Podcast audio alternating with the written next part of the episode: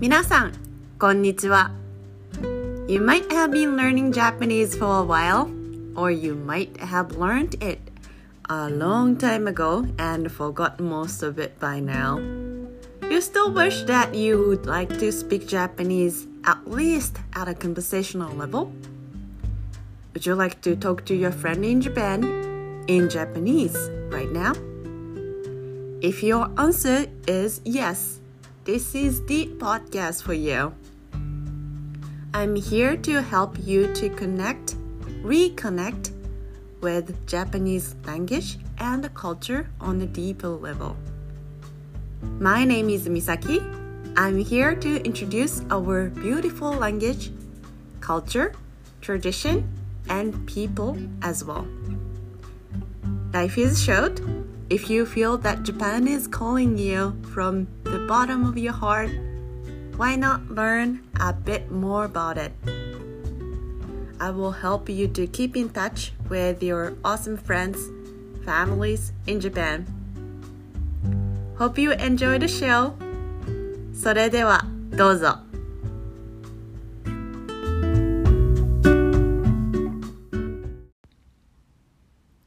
次に東京駅の 反対側八重洲口を出て日本橋へ行ってみましょう。八重洲口は新幹線が行き来していて日本各地からの訪問客であふれます。夜間に走る夜行バスもこの入り口から行き来しています。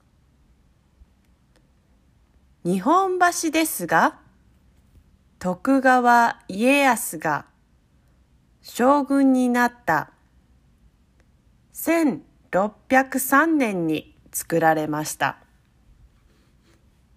家康は江戸を大きな都市にするために江戸城の外側の堀。外堀と隅田川を結ぶ水路を作りました。これが日本橋側でその上に作った橋が日本橋です。今では橋の上に高速道路が通っていますが、江戸時代は日本橋は江戸の玄関でした。ここから5つの大きな道路、東海道、中山道、甲州街道、光街道、欧州街道ができて、日本全国と江戸が行ったり来たりできるようになりました。特に参勤交代制度ができると、全国から人や物が日本橋に集まってきて、とても賑やかだったそうです。着物を扱う呉服屋や三井越後屋現在の三越など大きな店も日本橋にできました明治になって江戸が東京になると日本橋から新橋の間に日本で最初の鉄道ができました。明治の終わり頃になると鉄道が路面電車に変わりました。日本橋に東京中から人が集まりました。日本橋の近くには今も三越や高島屋などデパートがあります。また日本銀行の貨幣博物館や東京証券取引所などがあります。日本橋から南西の方向へしばらく歩くと銀座に出ます銀座は明治時代の初めに東京府が作った商店街です。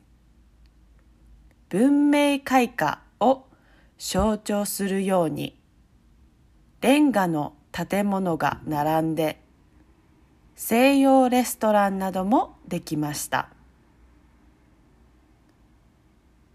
レンガの建物は東京大震災で壊れてしまいましたがまたその後大きな商業地域として発展しました。北から南へ一丁目から八丁目まであってデパートや有名ブランド店など高級品を売る店がたくさん並んでいます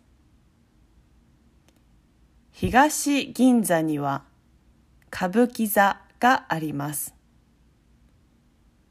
江戸時代の初めに始まった伝統芸能歌舞伎をここで見ることができます。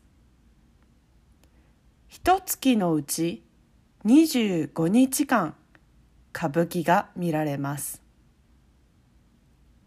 客席は1階から3階まであってとても大きな劇場です次にこの歌舞伎座から海の方へ進むと築地市場があります2018年に83年続いた築地市場が閉場となりましたかつては日本で一番大きい卸売市場の一つでした。場外と場内に分かれていて、場内では朝5時頃から各地から届いた新鮮な魚の売買が行われていました。現在は場内の卸売市場は豊洲に移りましたが場外の400以上の店を元の築地で楽しむことができます朝早くに行ってぜひ新鮮な海鮮を食べに行ってください。